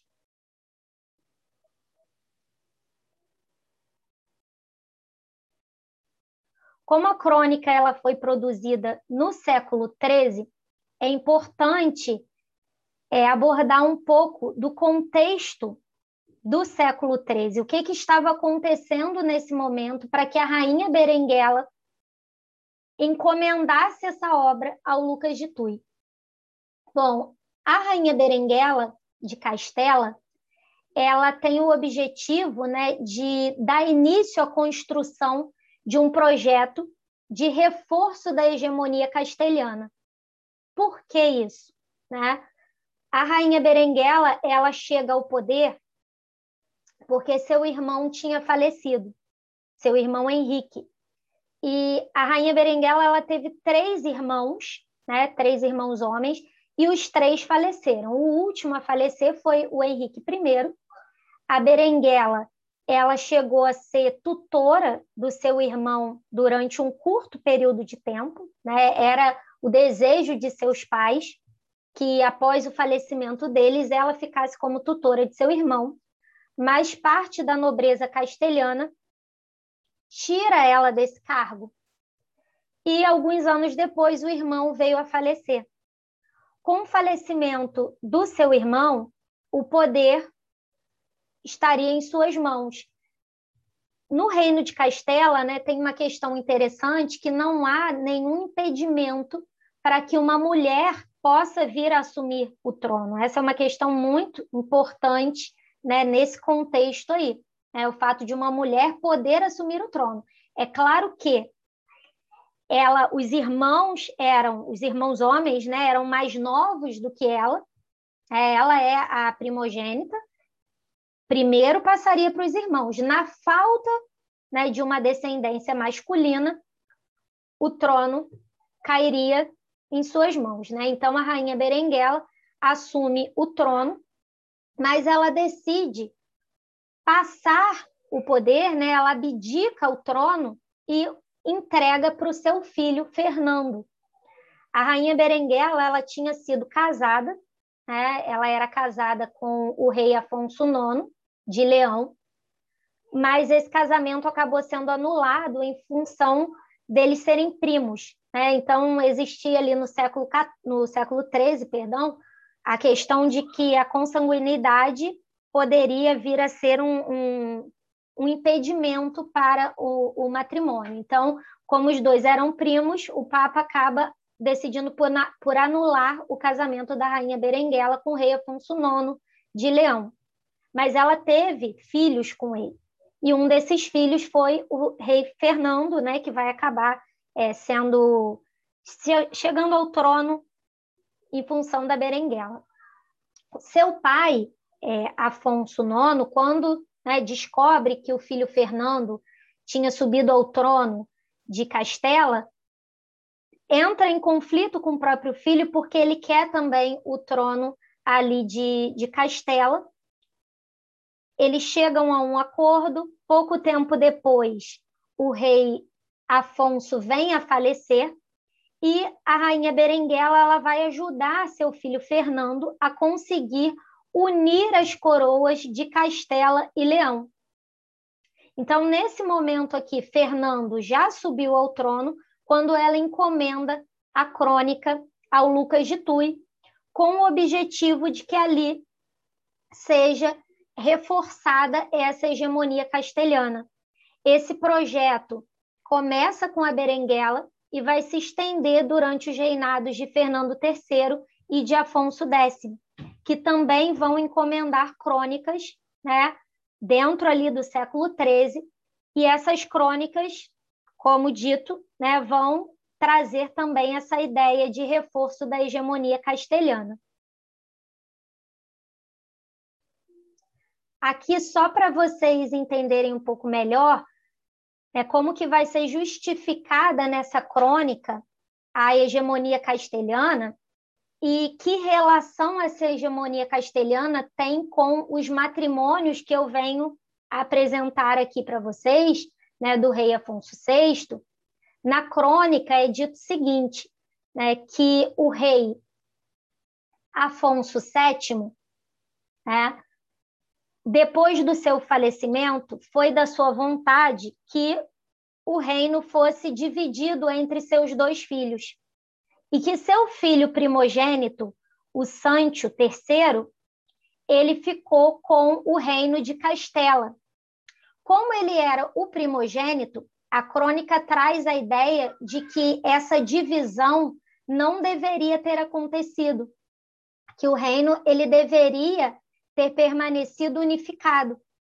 Então, a rainha Berenguela, que aparece aqui, ela afirma que os castelhanos, e ela também, seriam herdeiros de Sancho, seriam herdeiros legítimos, né, descendentes legítimos do imperador de toda a Espanha, que seria o Afonso VI, que é quem eu, quem eu venho apresentar aqui os matrimônios, né, a sua política matrimonial.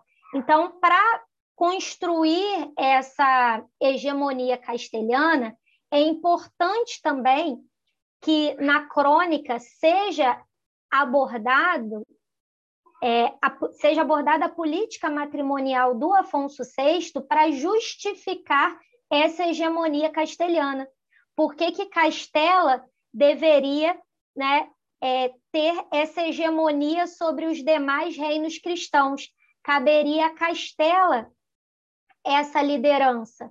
Nesse processo né, de unificação, Castela estaria ali sobressaindo em relação aos outros reinos cristãos, lembrando que todos ali são vistos como descendentes dos visigodos.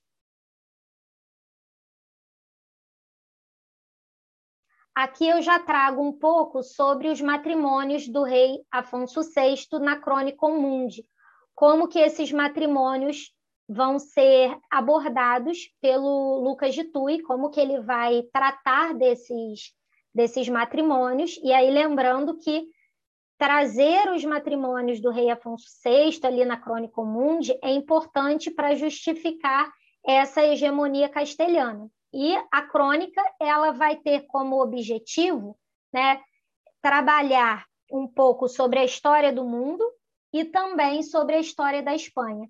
Então, como a história da Espanha é um dos focos do, do cronista, é importante para justificar a hegemonia castelhana trazer os matrimônios do rei Afonso VI.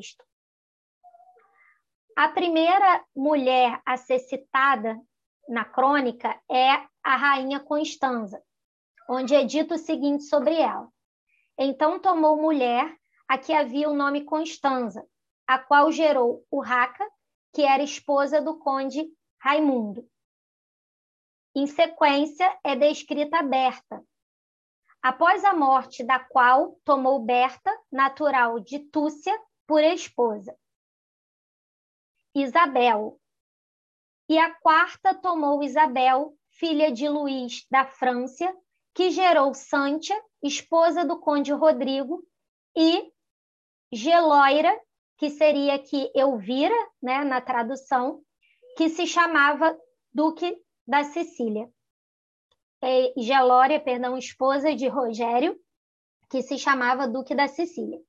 Em sequência é descrita Beatriz, A quinta tinha nome Beatriz, que após a morte do rei retornou à sua terra. Em sequência, é dito que ele teve duas nobres mancebas. A primeira, a Rimena Munhoz, a qual gerou Gelória, que seria outra filha Elvira, esposa de Raimundo, conde de Toulouse. E Raimundo teve com Gelória, né, o Elvira Afonso Ordões. E teve também o rei mencionado, Afonso da dita Rimena Munhoz, uma filha que tinha o nome Teresa, esposa do conde Henrique, com quem teve o Raca e Gelória, Elvira, né? e Afonso, que foi rei de Portugal. Por último, é descrita Zaida. E este rei, Afonso, pegou Zaida para mulher, filha de Benabeth, rei de Servilha, a qual gerou Sancho, que morreu na Batalha de Uclé. Bom, alguns apontamentos agora aqui sobre essas descrições né, feitas por ele a respeito dessas mulheres que tiveram algum tipo de relacionamento com o rei Afonso VI. Primeiro de tudo, eu não sei se vocês perceberam, mas a Isabel aqui é dito que ela é a quarta. Ele não vai enumerar nem a Constanza nem a Berta, mas a Isabel e a Beatriz sim. Ele diz que a quarta é Isabel e a quinta é a Beatriz. Só que se a quarta é Isabel e a quinta é a Beatriz, deveria ter mais uma rainha apresentada aqui. Se ele só apresenta a Constança e a Berta, né? Então eu consegui perceber que a primeira esposa dele, que foi a Inês de Poitiers, não aparece na fonte. Talvez ele tenha omitido, o que eu acho pouco provável, porque senão não faria sentido ele citar aqui que a quarta esposa foi a Isabel e a quinta foi a Beatriz, né? Acredito que esse esse texto possa ter sido mexido ao longo dos anos, né? Sofreu ali alguma modificação e com isso poderia vir até ter sido um problema de cópia foi perdida a informação sobre a Inês de Poitiers, que foi a primeira esposa dele. Né? Eu consigo observar, a partir dessas descrições aqui também, que são poucas as informações que ele apresenta a respeito dessas mulheres.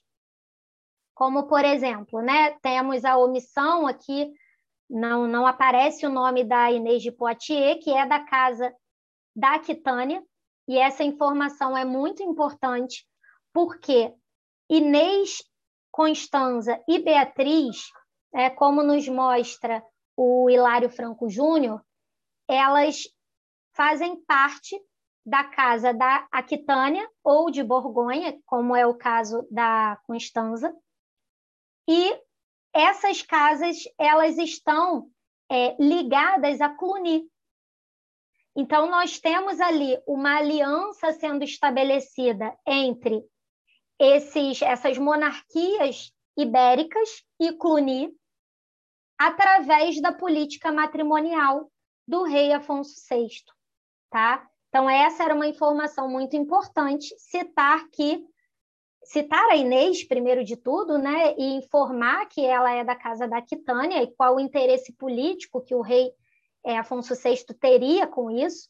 A Constanza não é citado aqui que a Constanza é de Borgonha. A Constanza, inclusive, é sobrinha do Hugo de Cluny.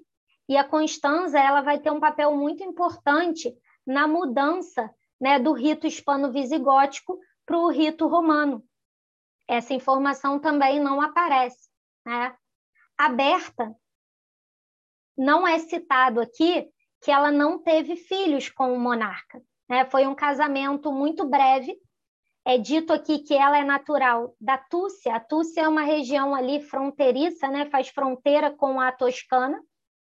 O casamento durou menos de quatro anos né? e eles acabaram não tendo filhos.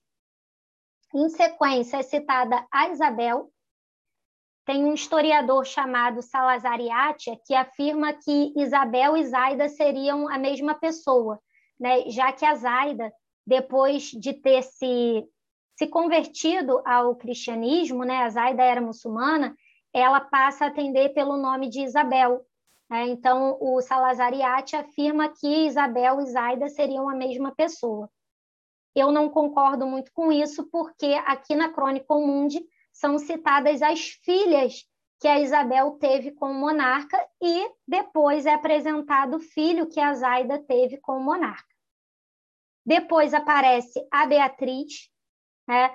não é dito que a Beatriz ela é da região né, ali da, da casa de Aquitânia, né, que era uma informação muito pertinente, a Beatriz de Poitiers. Também não é dito aqui que ela não teve filhos com o monarca. Foi um casamento muito breve, porque o rei Afonso VI ele já estava com uma idade avançada, e o casamento com a Beatriz talvez tenha sido ali uma urgência é, de uma descendência masculina, né? ele não, não tinha tido ainda filhos homens para sucedê-lo. E, em sequência, é citada a Rimena Munhoz e a Zaida. Eu coloquei elas duas aqui em separado das outras mulheres apresentadas, porque ele diz que o rei teve duas nobres mancebas, né? A Rimena Munhoz, o nome dela é citado, e fica ali meio que entre linhas que a outra teria sido a Zaida. Só que ele diz que ele pega a Zaida para mulher, né? Então, não fica muito claro aqui se a Zaida seria a outra nobre manceba ou se ela seria uma outra esposa do rei Afonso VI. Em algumas pesquisas né, feitas por mim, é, a Rimena Munhoz ela aparece né, como uma concubina que o rei teria tido né, entre ali o falecimento da Inês, que foi a sua primeira esposa, e o casamento dele com a Constanza, que é a segunda esposa do monarca, e a Constanza, que também estava no seu segundo matrimônio.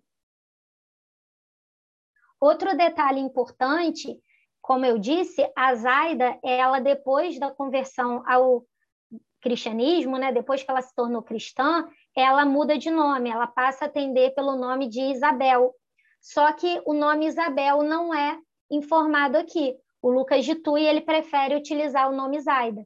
Não é dito, por exemplo, na descrição sobre ela que ela é muçulmana, mas isso fica subentendido ao analisarmos o nome, porque não é um nome cristão. Né? Então, ele traz, ele destaca o nome Zaida, e onde ele poderia ter colocado Isabel.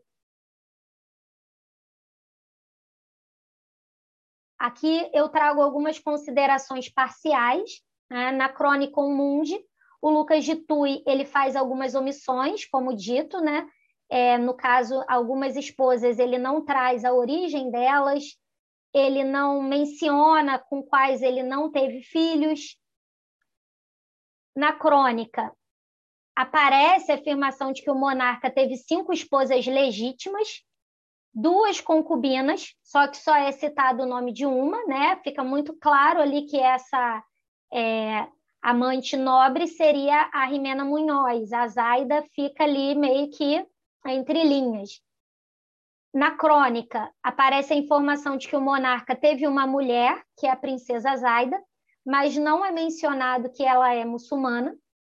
E aí talvez isso tenha sido intencional, porque durante o reinado do Fernando III, nós temos uma retomada das campanhas militares né, nos territórios dominados pelos muçulmanos, e o Fernando III ele vai ser o responsável pela conquista de Córdoba, que chegou a ser a sede do poder ali em Al-Andalus durante um, um período, né? Então, talvez omitir essa informação no contexto do século XIII tenha sido importante por isso. E na crônica, o Lucas de Tui não vai se preocupar em detalhar essas mulheres, como dito anteriormente, né? trazendo a origem, não mencionando que não teve filhos, omitindo a Inês. A descrição dos matrimônios do rei Afonso VI, como visto aqui, né, estão diretamente relacionadas ao contexto político da época da redação da obra. Né? Como dito, a obra foi é, composta no século XIII, sob encomenda da rainha Berenguela, né? e tinham todas essas questões aí em Castela, durante o reinado do seu filho, onde ela precisava construir esse discurso de hegemonia castelhana, e para isso ela vai é, fazer referência ao Afonso VI, que mostrando que ela é descendente do Afonso VI e que todos os castelhanos ali têm isso como herança. No mais, é isso.